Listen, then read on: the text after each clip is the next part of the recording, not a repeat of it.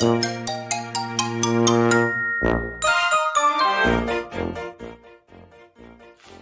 んにちは。横浜で15年以上犬の保育園の先生を行っているなおちゃん先生と申します。今回は私の自主企画、教えてスタイフプロの人、第24回をお届けしたいと思います。こちらの教えてスタイフプロの人はですね、その道をですね、なりわいにしているかどうかではなく、その道に精通していらっしゃる方をプロフェッショナルとしてお招きして、私がいろいろと聞いていっちゃおうという企画になっております。今回のゲストさんはこちらの方です。りんごちゃん、よろしくお願いします。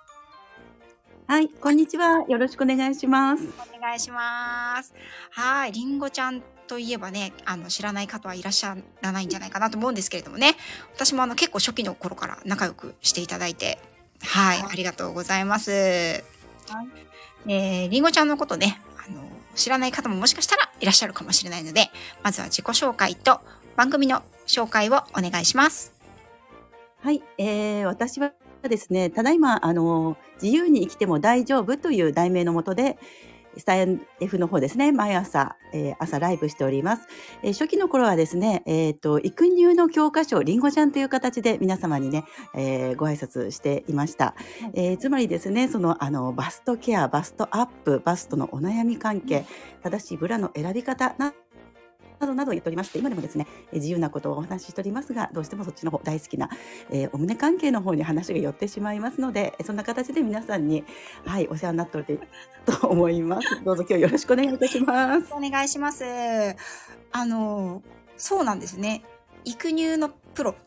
ね、運も、はいでも上げるという確かタイトル、そうなんですよ。そんなチャンネルはいでしたよね。そうです。はい。これあの、自由に生きても大丈夫に変えたのは何か理由があったんですか？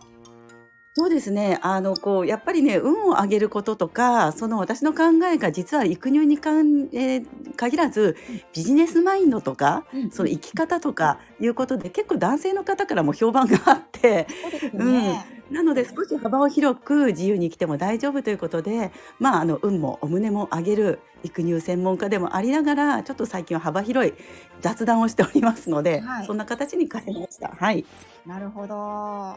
りんごちゃんは、スタイフはいつ頃始められたんですか？もう実は3年以上前ですね4年ぐらい前あええ多分ちょうど11月にスタートして11月26日で4年前のかなあの毎朝ライブやっても1000回超えてるので3年以上朝喋ってるんですよ。すごいですよね。朝のしかも結構一番忙しい時間帯じゃないですか。7時半前後ですもんね。大体。みんなその時間は聞けないとか言われますけどね。はい。ああ、なるほど。そのスタエフを始められたきっかけっていうのは一体何だったんですか？そうですね。実は私は通常はエステティックサロンですね。エステティック、えールームやっておりまして、フェイシャルとか全身ケア、アロマテラピー使ったボディケアとかも全部やってるんですけども、うんまあ実は正直言ってね、コロナ禍でお客様が減っちゃったんですよ。確かにね、あの時期はね、うん接触なんてもうもってのほかでしたもんね。うん、あのエステはもちろん床屋さんとかね、美容室なんかももうピリピリした時代でしたよね。本当そうでしたよね。つい3、4年前、そんな感じだよね。なんですよ。うんねえ、まあやっぱこれじゃあかんと思って、まあちょっとやっぱりもうちょっと発信をね、うんあのしっかりやろうと思ったんだけどやっぱりね、え日々生活ねあの家事育児やって育児って言ってまあ子供まあ大きいんですけどもね。やってるのでブログ書く時間とかね何かを発信するのにねちょっと難しいかなと思ったんだけど、うんスタイフって、うん。そうそうそう。ボタンを押すだけでノーメイクでできるじゃん？もう起きて次の瞬間からね、やろうと思えばできますよね。そうそうそう、まあ、最近インスタでもねライブ顔出ししない人も多かったんだけど当時はライブね顔出しするのが当たり前だったから、インスタもできないしなと思ってね、うん。そう。それがきっかけでスタンド FM さんこの音だけで声だけで発信できるっていうのでスタートしました。なるほど。スタイフ自体はまだまだその時、まあ今でもマイナーアプリだと思うけれども、うん。その時は全然ね、知られてもいないような感じだったと思うんですけど、どこでご存知になったんですか？いや実はねやっぱりビジネス関係のメルマガを見てたんですね。はいそしたらあるやはりこうビジネス関係の女性一人オーナーさんがスタエフで発信し始めてもう今すでにもういないんですよ。なるほどね。ねうん。うん、でそれであなるほどってそれまでは Voicy とか聞いてたんですけれども、うんうん。ね、うん、あれはほら選ばれた人なのかなオーディションがあったりね、うんうんうん。うん、でもスタエフってほら素人でもできるじゃないですか。なるほど。やっぱりそういうビジネス界隈、なんか最初結構そのビジネス界隈の方がね、あの、うん発信ししてって言って始められた方も多いですよね。うん。そうみたいですね。うん、なるほど、そこがきっかけだったんですね。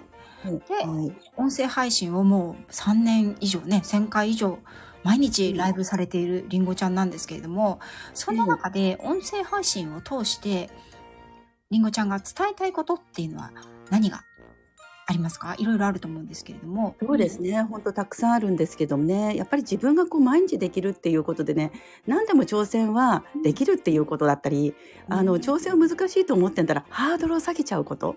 あのね、よくスタイフで有益なこと喋ることできないし声が変だしとか言うんだけども、あの有益じゃなくても雑談でもいいし私大好きなのが口笛吹いてる人だけのああのいやだ知ってる？好きです。好きですよ、口笛。最近幽霊部員ですけど、私も一応口笛部に入ってますので。本当にそう。だからみんなね何かスタートするときにハードル自分で上げちゃうんだよね。いいんだよそれで。って。そうですよね。特になんか日本人はね、その完璧主義というか、うん。ね、あのーできて当たり前っていうところがありますよね。で上手にできなかったらどうしようとかね、うん。あのライブなんか人が来なかったらどうしようって、だってみんな素人じゃん。来なくて当たり前だよ。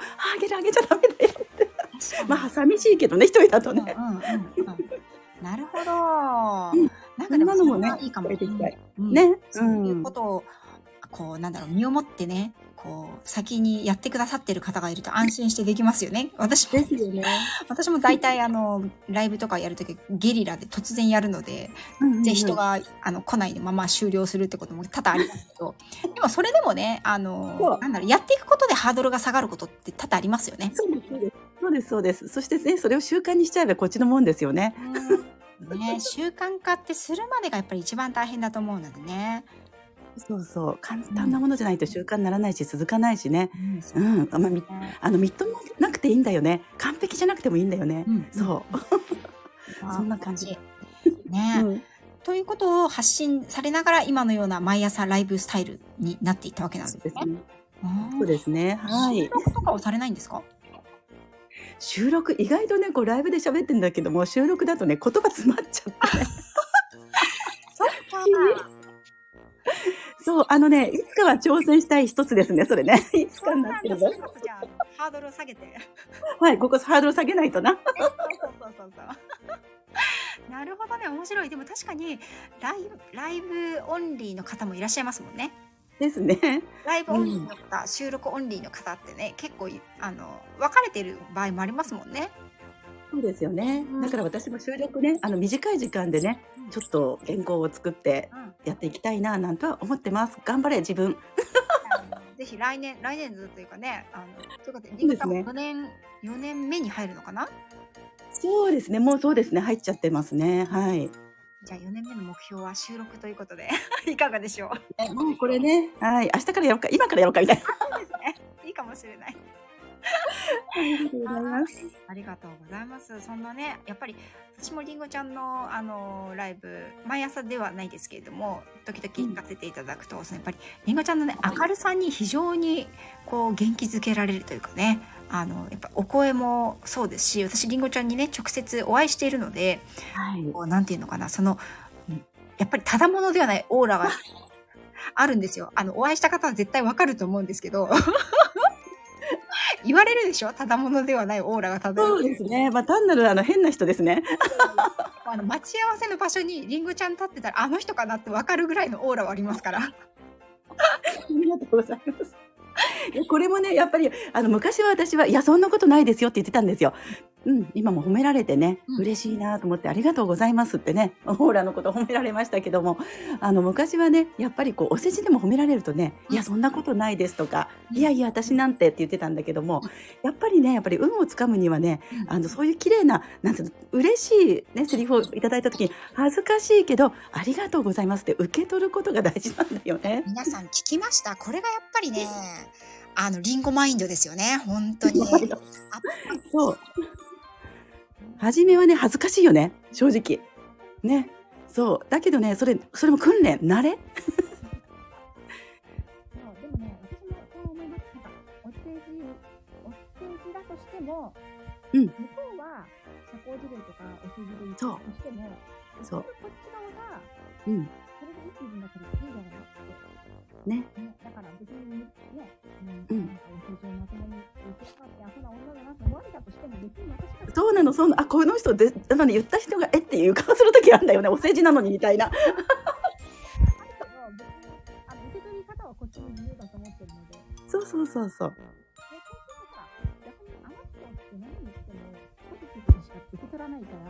で、そうなの。うんそう。ね、慣れてくるね。相手も慣れてくるから。そんなやつって。そうそうそう。ね。そう。そうするとこっちも楽になりますよね、結局。そうです、そうん。ね。いやー、面白い。うん。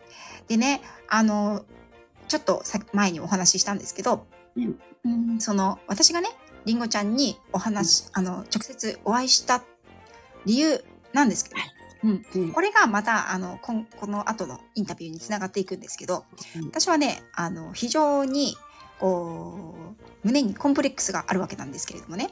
はい。あの、もう絶壁、うん絶壁って頭のことを普通言うと思うんですけど、私胸が絶壁なので、はい。それで、えっ、と、ブラ診断をね、うんあの、りんごちゃんがやっていらした時があって、今でもあれやってるんですか？もうやってないの？そうですね。あの時は無料だった時、今有料で、ブラ診断と指導っていう形に変えてるんですけども、はい。あの、そうなんですよ。あの、 Zoom ブラ面談っていうのをね、うんあの、こちらの方で募集させていただいたんですよね、スタエフの方でね。それに私は、あの、りんごちゃんにお願いをして、 Zoom 越しにね、お話をして、うんというのも、多分それまでね、私ちゃんと、あの、そういうお店に行ったことがうんなかったような気がするんだよね。それで、うん行ったとしても、こう、もちろん、セールスの人はね、あの、セールスするじゃないですか。そうね。ね、うんするし、あの、本当に自分に合ってるものっていうのがどういうものかっていうのもわからなかったので、その、ブラ面談をね、ズーム越しにやっているときに、ぜひ、りんごちゃん、私に同伴していただけませんかっていうことでね。もう、まあまあ、ずうずうしいと思うんですけど、このね、ペロチーノプロを引っ張り出してですね、私はですね、あの、一緒に買いに行ってくれませんかという、あのむちゃくちゃなお願いをしたことをよく覚えてるんですけど、はい。あの、本当同行同伴で、ブラジャー、えーブラジャー下着屋さんショッピング同行ですね。そうそうそうね。それでね、あのー私はりんごちゃんとお会いすることになって、二人でね、あの、あっちの店、うこっちの店選び方、ここを見るのよ。はい。そういうことをね、本当にマンツーマンでプロフェッショナルをあんなに拘束したのは初めてじゃないかぐらいの勢いで、ね、やらせていただいて、もう本当に感謝してましたね。あれか。ら、あの、ずっと教えを守っております。素晴らしいです。もうね、やっぱり実はね、ほら、ね、なおちゃん先生も絶壁って言葉をおっしゃったけど、うん。私は扁平胸だった。扁平足足バージョンじゃない頭バージョンのななおちゃん先生と私は足バージョンですね。扁平足なる、うん。なるの。扁平胸だったんですね。なので私自身もすっごい悩みがあったんですよ、うん。そうそれからお胸のことブラジャーのことうん。ねいろいろ自分の悩みでどうにかなんないものかっていうことでねえ研究を研究を重ねてはいあれにたどり着いたって感じです。ね。うん。でね、うん。そのあエステの方を今なりわいにされてますけれどもはい。胸の育成のプロフェッショナルでもあるりんごちゃんではい。もともとはねやはりあのーズームブラ面談診断とかもねされていたようにあのスタイフの方でも全面的にチャンネル名にもね上げて活動されていたと思うんですけれども、ええ。そもそもそのエステとか、うん。そのご自宅で今開業されているわけいらっしゃるとそ思うんですすね。今のはい。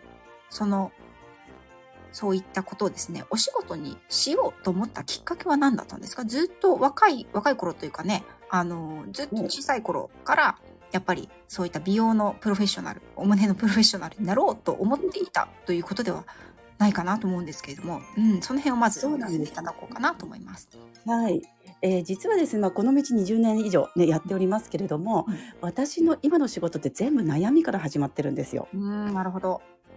うんはい。で、もともとエステ業界じゃなくて、普通にね、あの、えっと、なんていうのかな、総務事務やったりとか、医療事務やったりとか、プログラミングやったりとか、全くなんていうんですかね、ジャンルが違う、業界が違うところにいたんですね。はいはい。うんはい、で、えー結婚して、まああのねえー親も、えーっとね、実家もちょっと遠いところに住んでいるっていうことで、万が一仕事やっても何か SOS あった時頼る親がそばにいないんですね。うん。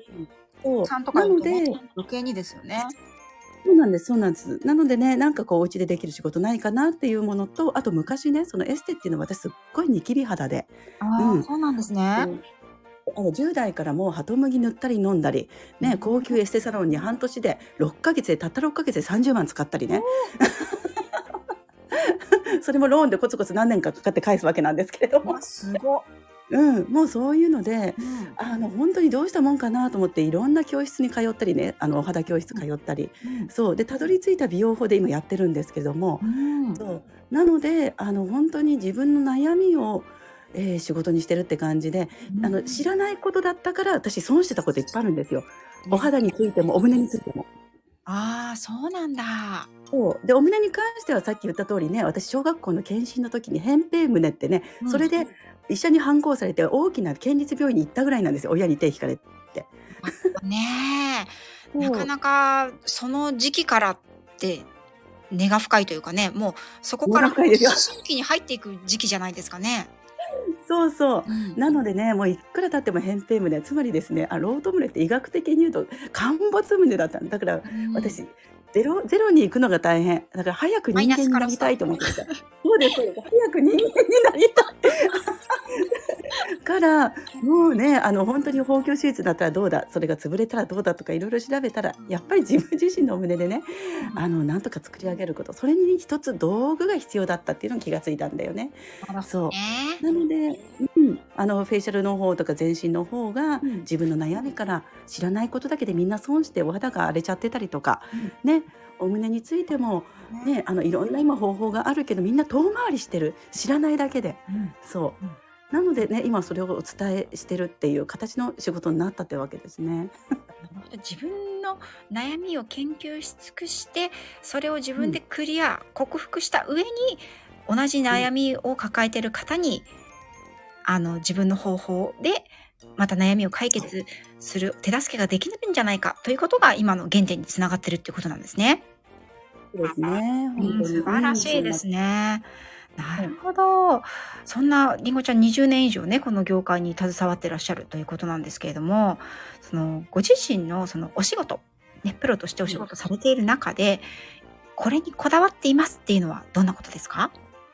そうですね。やはりね、こうあのお胸のことを関して言うとね、うん。えー今更とかね誰に見せるわけでもなくっていうどうしてもみんななんだろう他人軸みたいな意見が出てくるんだよね。ああ、それうんわかる。うん。うん、だからなんていうのかな自分自身がうん。自分を許していいんだよってそこをねお伝えしたいと思うの。もっと綺麗になってもいいしもっとねあの自分がねそういうふうにやってもいいっていう、うん、いつも人のどうどう見られるかとかね何言われるかっていうよりも大丈夫だからっていう そこの部分をねあのお伝えしてね、うん、結局ねブラジャーとかそういうのは道具だったりするきっかけだったりするけど本質ね自分が自分のままに自分の判断で自分で自由に生きていいんだよっていうのを伝えたいなと思ってます。わあ素敵。だからこそこのチャンネル名にまたね自由に生きても大丈夫につながってうん。いくわけなんですね。ね、みんな我慢してる。あの我慢しなきゃいけない時もあるんだよ確かにね。うん、うん。そう。でも我慢しなくていい時もね自分をこ押し殺してる人いっぱいいてもっとね解放した方がいいし解放の仕方も知らないし、うん。解放しちゃったらわ自分が悪いんじゃないかって思っちゃう、うん。そこの部分、ううん。ん、なんかね、うんそう。実はじ、ね、過去の自分もそうだったからこそ分かったりするんだよね。ああなるほどね。実体験があってからこそのことですよね。ううん。確かにその顔はねあのーうん。どうやったって割とさらさなきゃいけないことが多いじゃないですか。ええ。生きていれば。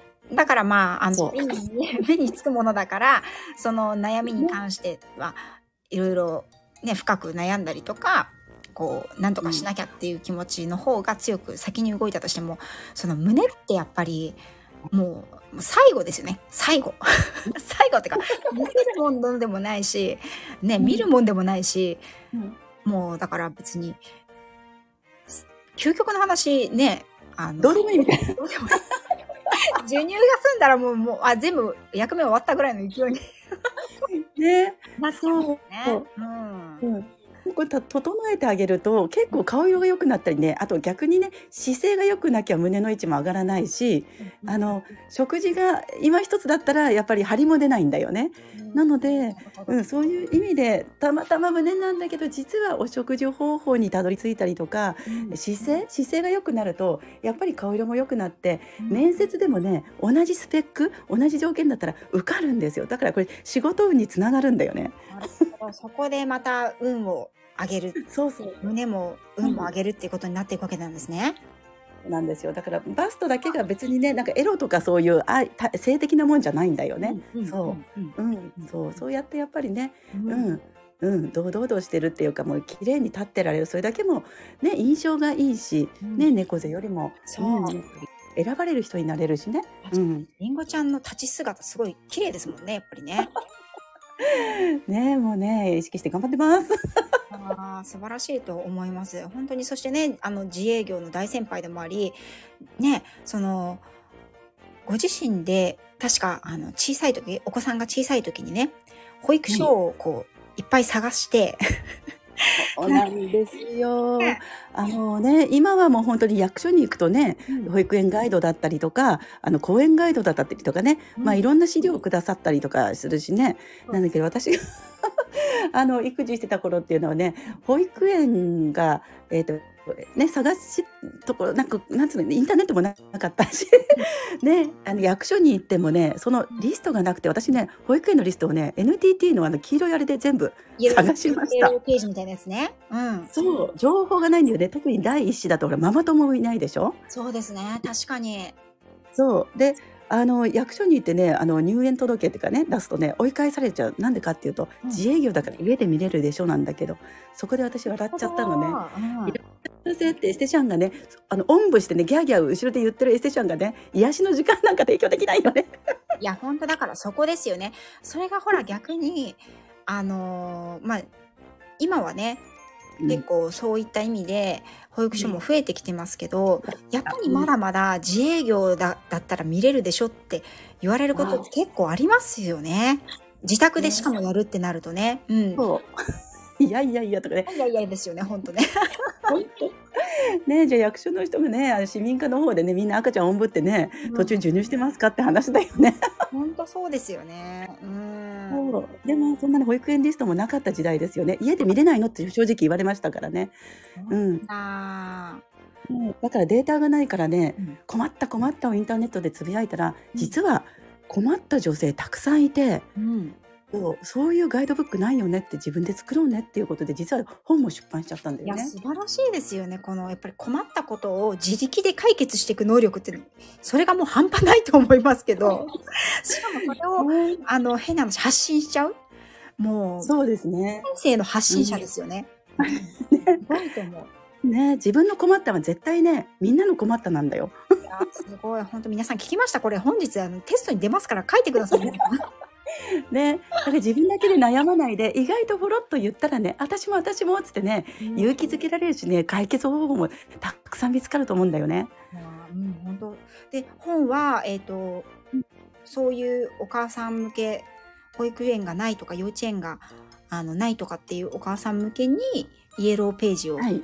1ページずつめくって、ここにこういう保育園があるよっていうのを本にされたんですか、はい、あとはですね県あ、ね、自分が住んでる県の、えー、と県のそういうデータベースに行きまして資料をもらったりとか、い。実際に全、えーあの保育園のアンケート出しまして自腹でね、ええ。そう。それで戻ってきたものに取材行ったりとかね子連れでね、なうん。そんな形であの実はね保育ママ、えー認可無認可うん。当時出てたデータを全部あの自分たちで足で手で集めました。そういう機関にも行きましたよね。県の方の機関にも行ってね。ねえすごい、その保保保険家みたいな感じのやつでしたっけ？あ、そうですね。そういうね、うんデータベースがあるね、ところがあるんでね。ねそう。ねあの、自分がね、住んでるとこ以外の、自分が住んでる県を全部網羅しようっていう形だったんで、うわ、すごい。じゃあ、あの、その県内ほとんど全て網羅するっていう感じですかね。そうですね。当時は多分全部だと思います。あの、い。県の地図を全部やって、あの、出てる情報、うん。うん、あと保育ママなんか口コミとかでね、あと、なので県も広いので、各エリアにうん。派遣員っていうかね、実は私一人じゃなくて、7、8人のメンバーでやったんですけど、うんみんな困った困ったと、うん。あの女性たち、うん。うん、独身の方もいたんですけどもね、うんうん。そう。うん。まあ、そういうものをね実はこう発信してまとめた人もねあのまとめた人がもう一人リーダーになってそれで私たちこうやったって形で出版社も、うん。うん、あのイエスと言ってくれるまでずっとねあの探し歩いたという。すごいですね。それは商業出版されたわけですか？そうですね。しっかり印税いただきました。あおめでとうございます。りがとうございます。なのでね本を書きたいっていう小学校からの夢も一つ叶って、わあ、素敵。うん、もうやっぱり発信はすごい力ですよね。あと困ったもすごいエネルギーだと思います。うん。うんねもうすべての苦労をあの自分のビジネスに変えていくというもう素晴らしい 発信した上にビジネスにもしていくっていうもうポテンシャルが非常に高いりんごちゃんなんですけれどもはい。そんなりんごちゃんでも今までのそのご自身がビジネスをやられてきて、うん。あのこれで苦労しましたっていうのは何かありますか？これで苦労した。そうですね。苦労していろんないっぱいありますよね。いっぱいあったしあとは、まあ、周りにもそんなの無理だよできっこないよってよく言われたし。そう。でもお金に関してもねあの必要だったらそこまで稼ぐと稼ぐっていうかじ、えー自分の事業に必要なものが今稼げないんだったら違う職種でも稼いでお金貯めてやるとかね。なんだろう。困ったを課題にテーマにしてさあじゃあどうするかを考える。うっていうのをしてきましたよね。んうん、諦めるのは簡単なんですけどねうんあの諦めてやらないの方が実は楽です。わかる。うん。諦めるのとかやめるのって、いつでもや、できる選択肢ですよね。そうそうそうそうう。んうん、だからこそ、なんていうのかな。あ、やめら、やめようと思えばやめられるけど、でももうちょっとだけやってみようかなっていう気持ちって非常に大切だと思うんですよね。うん。ですですよね。でその時に大きく思うのができなかったらどうしようできっこないっていうマイナスの思いもいっぱい出てくると思うんだようんね。だってやったことないことだったりうん。ね周りの例がなかったらなおさら、う。うんん、うん。ねうん。そうでもやらないで何でもなかったらやって何でもないの方がいいかなみたいな。うん、そうですよね。結果が、あのー結果何もなかった。結果として何も残らなかったということでも、トライして何も残らなかったのか、何もしないで何も残らなかったのじゃ、経験値の差が出てきますそうよね。なんですよ。うん、そう。時間は失うけど経験値はねゲットできますよね。ですよね。やっぱ経験値って非常に大切ですし、それがうんその時には形にはならなかったとしても、また違う時に違う場面で形になったりしますもんね。そうそうそうですよね。経験っていうのは本当に積み重ねてね。うん。そうまた何かでねあのー形になっていきますよね不思議と。そうですね。財産になっていくと思います。うん。うん。なるほどね。逆に、逆にですね、あの、お仕事をずっとされてきて、うんどのような点で喜びを感じることってありますか？やっぱりね例えばあの本当にね育乳の教科書りんごちゃんでやってきた時にうーんなんていうのかなそのえ例えば、えー、と試着室が恥ずかしいって言ってる人とか、ね、自分にこんな綺麗な下着とか言ってやっぱりそういう人がうーんなんていうのかなこう勇気を持って、ね、自分のなりたい自分に近づく勇気を持って一歩進んで笑顔になった時のお手伝いができた時の喜びかな。とか、うん、そう。そんな時になんかねあとはまあエステもそうだけど綺麗になってパーってね鏡見た後のニコーっとした顔、うん。そのお手伝いができたっていう時に喜びが感じますよね。なるほどね。やっぱりそのエステとか、その下着を自分のために選ぶって、結構こう、なんていうのかな。まあ、エステじゃなくてもね、その自分のお顔に時間をかけるとかっていうこと、うん。手をかけてあげることってうん、ある意味余裕がないとできないし、うんその自分に対して何かをしてあげる時間とお金？うん時間とお金を自分のためだけにかけてあげることじゃないですか。そうそうそう。ね。うん。だからそれって結構贅沢だなって思っちゃうし、思っちゃう人が多いんじゃないかなと思うんですよね。そうですよね。うんそう。でそこをやっぱりこれも許してあげる？そんなね自分でもいいんだよっていう風な許すその心の壁っつうのかな、うんそうねを持ってる人すごく多いのでうん。ででもその例えばお手入れするにも高いものをつかなくて安いものでもいいと思うんだよね。そう、うん、だけどそのやっぱりやってる方とやってない方が将来全然違うからね。そうう。ん。お胸もねとかお顔もね本当あのお金が厳しい時はランク下げちゃっても全然いいしなるほど。ね。うん。そうなんですよ。うんそうあのそこの部分だよね。やっぱりなんか思いの壁っていうのかな。う。ん。うん、そうそれをねそ何でもそうだと思うんだよね。うん、なんかうん。わかんないけど、私のまあ私なんかの世代だと例えば子供子育てをしてるので、まあ、うん。子育てだったり仕事だったりに追われていて、なかなかそんな一人っきりのでエステに行ったりする時間が取れないとか、まあ他にお金がかかることがあるから自分のねためだけ子供優先だもんね。そうそう、うん。お金使えないとかなるし、今度私の母親いるんですけど、母親ぐらいの世代になると、もう今更、あの自分にそんなお金かけたってって いうふうに思う。うん。うん。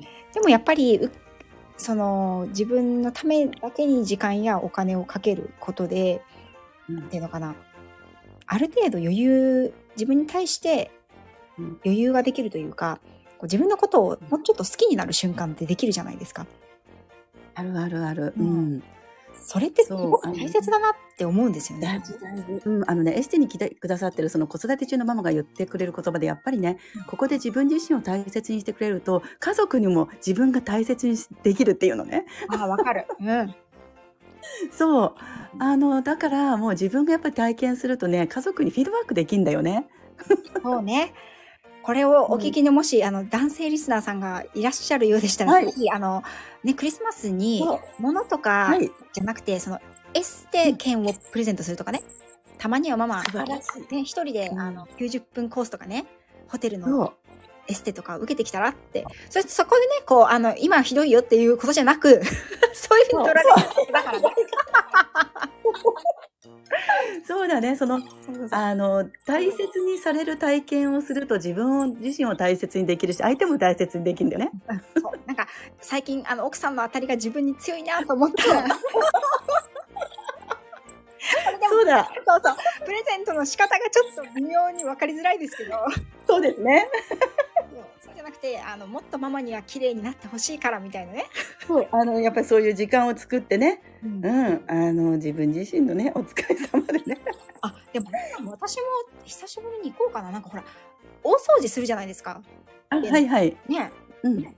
年末にだからうんせっかくだからあの顔の大掃除というか自分そう、大事です。大事です。大切ですよねめあの大事です。うん、あの、私のね、来てくださってる、そう、お客様もそうです。あのね、あの、たま税金だとくだと思ったら、年に一回のね、お家の大掃除みたいに、年に一回、うちにね、毛穴洗浄しにいらっしゃいって、月一回、あの、月一回とは言わないから、ね、半年に一回でも年に一回でもいいから思い出して。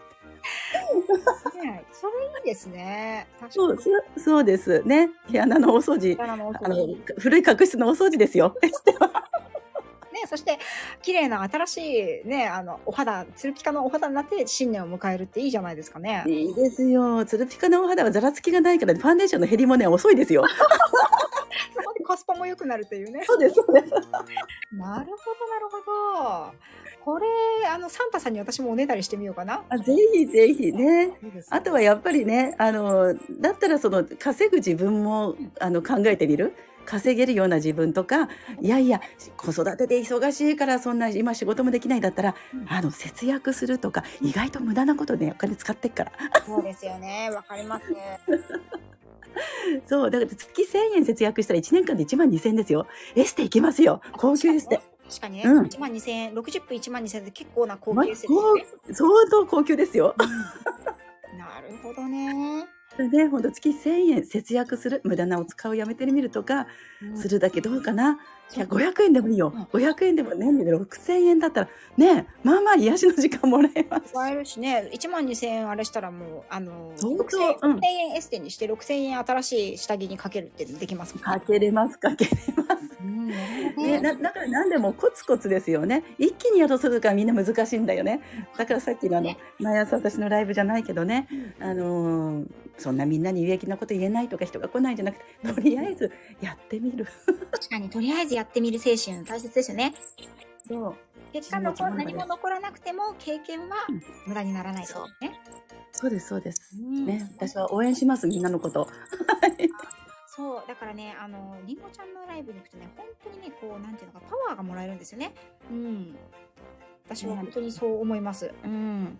います。ね、みんなで本当ニコニコと過ごしましょう。ニコニコしてるとね、やっぱり運も来ますし、あのー不平不満なした顔、口が上がっているとね、やっぱりあの人怖いな、近づかないようにしようっつってね、あのこう人気運も下がっちゃいますからね。ですよね。本当にもうなんかこう私もあのお年頃なので目尻のシワが気になっていますけれどもやっぱ眉間のシワよりは目尻のシワの方がいいかなと思うんだよね。そうですね。優しいからね、眉間のシワは怖いですからね。そう、あの何もね、あの怒ってないのに怒ってるような顔でね、あの人怖いっていうのもね、みんなに不安な与えちゃいますから、近所迷惑な顔になっちゃうから。近所迷惑な顔。そう。いつも朗らかな方があななんか幸せって思うじゃないね、そうですよね。見ててうん、そうせっかくそうそうせうんどっちみちシワを刻むんだったらやっぱり人が見てほっとできるようなシワの刻み方の方がいいかなと思いますよね。そうですね。なるほどね。ありがとうございます。でちょっとだけ、あのーはい一つだけプロフェッショナルの方に一個だけ聞いてもいいですか？あはい、はいどうぞ。あの、やっぱり急に寒くなってきて、はい。こう、すごく乾燥をね、もうし始めてるじゃないですか。えで、えっと、この乾燥するシーズンに一え番うん必要なケアというか、いいケアっていうのは何かありますか？お肌のケアとかで。はい。えっ、とね、乾燥してる時に多分みんな保湿化粧水とか美容液クリームでやってると思うんですけども、うんうんそれが吸収できないお顔になってませんかってとこなんですよね。なるほどね。地盤、地盤の問題ですね。そう。それは何かっていうと、やっぱり古い角質が溜まってる。さっきの大掃除じゃないけども、やっぱりそのね、はいはい古い角質のベールがあるといくら高い化粧水いくら高い美容液でも入っていかないんだよね。なるほど。うんうん、なので洗顔大事で、やっぱりのメイクしたまま寝ちゃってませんかとかね、あーうんうんうんうんうん。うん、あといや私メイクしてないからねクレンジングしないのっていう方もお料理してるんだったらあの油を含んだ煙って目の前通ってるんですよ。だってほら上がドロドロでしょ、確かに換気扇とかね。うんうん、うん。つまりあと外もね一歩も出ませんっていう人だったらいいんだけど出てると排気ガスあれも油の汚れなんだよね。あー確かにね。うんそう。なのでノーメイクの人もしっかりクレンジングすることでお顔の古い、ね、汚れくすみ取れていきますし、うん。ね、いや普段メイクしてるからちゃんとやってるよっていう人でもここでね例えばそのえしっかりとメイクしてるとゴシゴシじゃなくてうん。泡でしっかりあのくくるんであげて、えー、と酵素洗顔とかやるとねあのほら古いピーリングじゃないけどもうん。古い。角質ねうん取れるしすっきりするのでぜひとも正しい洗顔と古い角質を取ってうんあのたっぷり化粧水塗ってあげてください。ハンドクリーム塗る時も実はクリームいきなり塗るんじゃなくてスプレーしてからローションスプレーしてからハンドクリーム塗ると塗るとあの塗るとね手がふっくらするのが長くえ持続します。なんだ。初めて聞いた。えー、それは、うんあのローション化粧水でいいんですか？もう全然いいです。もうそれやるだけでもね、あのもう年齢重ねて指のシワとか太くなってくるし、あのね、あの手の色もそうですしね。うんそうなのでね、もうぜひともあの化粧水はもちろんですけど、その前のね顔の上に乗っかってる汚れのベールだったり古い角質のベールを一回、えー優しく剥がして、なるほど。オフにしてから入れるということですね。はい、ぜひぜひやっていただきたいですね。ありがとうございます化粧水の量がね、そう少ないですね。あと聞いてるとねみんなね。そうなんだ。うんうんうん、そっかそっか。これからね、あのーやっぱりもっともっと寒くなって乾燥もしてくる時期だと思うので、皆さんね、あの、はい今聞いた、はいまずは下地を整えるということで、まずは古い角質を落とす、それから入れるという感じでね、やっていただければと思います。はい、どうもありがとうございます。はい、お願いいたします。そそんなあのりんごちゃんなんですけれども、今はい後の展望や告知なんかは何かございますか？もしくはご自身で、例えば年末なので、こう、それこそクリスマスエステなんちゃらとかね、あったら、ぜひ教えてください。はい。そうですね。今後の展望としまして、やはりね、あの、えーこの育児の教科書のバストのことも、ね、お胸のこともまだまだ質問とか相談多いんですけれども、やっぱり遠いからりんごちゃんに会えないとかね、うん、そうですうん、ねあ。のズームでもそうなんだけど、もっとやっぱり一緒にお買い物同行してほしいという方とか、私なんかはね、同じ県内ですからね、なんとか会えましたけどね。うん。ね、あのね、あのブラジャーの裏側、内側のね、秘密をみんなに教えたいぐらいですけど。本当あんなに、あんな風に見方をするんだっていうこと初めて知りましたからね。そうですね、みんな正面しか知らないからね。うんなので、こういうアドバイスができる人が全国に広がるといいなとは思ってます。あなのでそうか。うんうん、そういう人のお手伝いしたりとかね、したいですね。そう、あの、気軽に相談できる人が身近にいるといいよねって思ってますね。そうですね。派遣、うん派遣員ですね。うん。そうですね。はい。あれじゃない、じゃないですか？インストラクター養成講座とかされたらいいんじゃないですか？ねえ、あの、ぜひともやってみたいですね。ねはい。うまん。そしてまだまだ有料ということですけれども、そのブラ診断、ブラ面談っていうのをズーム越しでやってらっしゃるということでね。うん。そうですね。はい。聞いていただいた方でね、私も、あの、実は、あの、長年悩んでましたとか、うん。あの、年齢重ねてね、例えば、育に、あの、授乳して、卒乳した後、ちょっと今までのブラが合わなくなっちゃったとかね、あの、あると思うので、よかったら、うんこれを機会にね、まあ、年末なので、あの、新しい下着をね、買い替えるそうです。よね。うん。チャンスです。新しい年に新しいものを身につけると、ますます開運しますからね。そうですよね。うん。うん。はい。私もあの、12月31日と1日は新しい下着を必ず家族全員分にね、用意して。あー、すごい。うん家族も。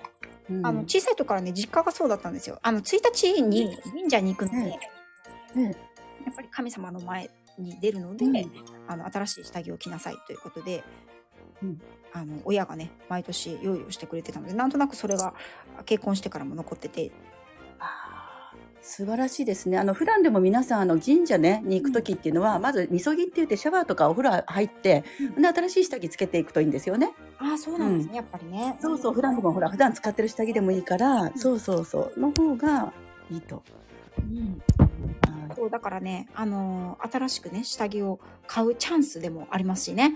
また年末商戦も始まってくる頃だと思うし、クリスマスとかでね、また素敵な下着もたくさん出てくる時期だと思うので、お安く手に入るしね。ね。だから今から下見するといいよね。そうですね。ねどれを選んだらいいかわからないっていう場合は、ぜひ、あの、りんごちゃんのブラ診断、はいね、ブラ面談ぜひね、はい、受けていただければと思います。はい、あの一生ものの知識も手に入りますしね、おむすあの娘さんがいらっしゃってるとね、うんえーそういう意味でもアドバイスもできる一つのきっかけにもなると思いますんで、はい。ね。